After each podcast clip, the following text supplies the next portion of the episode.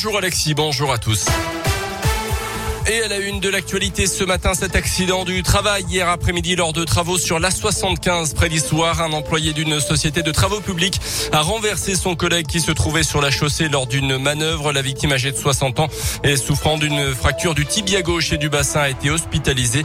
Selon les premiers éléments, le chauffeur en cause était positif au stupéfiant. Une enquête a été ouverte. Une explication qui a dégénéré début septembre à Clermont. Un jeune de 20 ans a violemment frappé son voisin qui s'est vu reconnaître 45 jours d'ITT. Un conflit entre deux familles sur fond de trafic de stupéfiants serait à l'origine de cette violente agression. Jugé hier devant le tribunal correctionnel, le prévenu a écopé de huit mois de prison. Il a été maintenu en détention. 11 000 logements indignes dans le Puy-de-Dôme en ce moment. C'est 4% du parc privé du département. 20 000 personnes sont directement touchées par ce problème selon les estimations des services de la préfecture. Et pour lutter contre l'habitat indigne de manière plus efficace, une convention a été signée hier matin entre le la préfecture et le procureur de la République.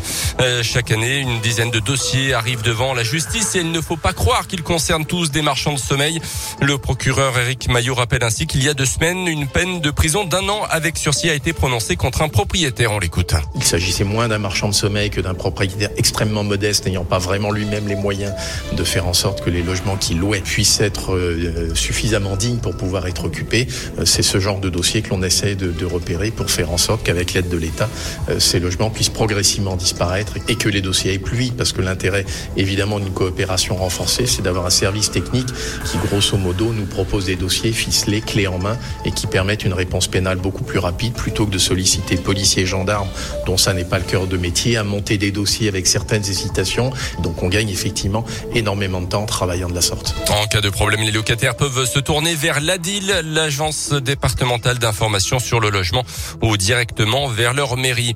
Un homme interpellé dans la nuit de lundi à mardi a clairement suspecté de violence sur son ex-compagne alors qu'il avait pourtant interdiction d'entrer en contact avec elle.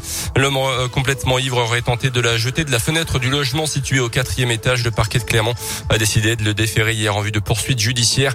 Euh, pour rappel, les femmes victimes de violences peuvent contacter le numéro d'urgence le 39 19, un numéro gratuit et anonyme accessible 7 jours sur 7.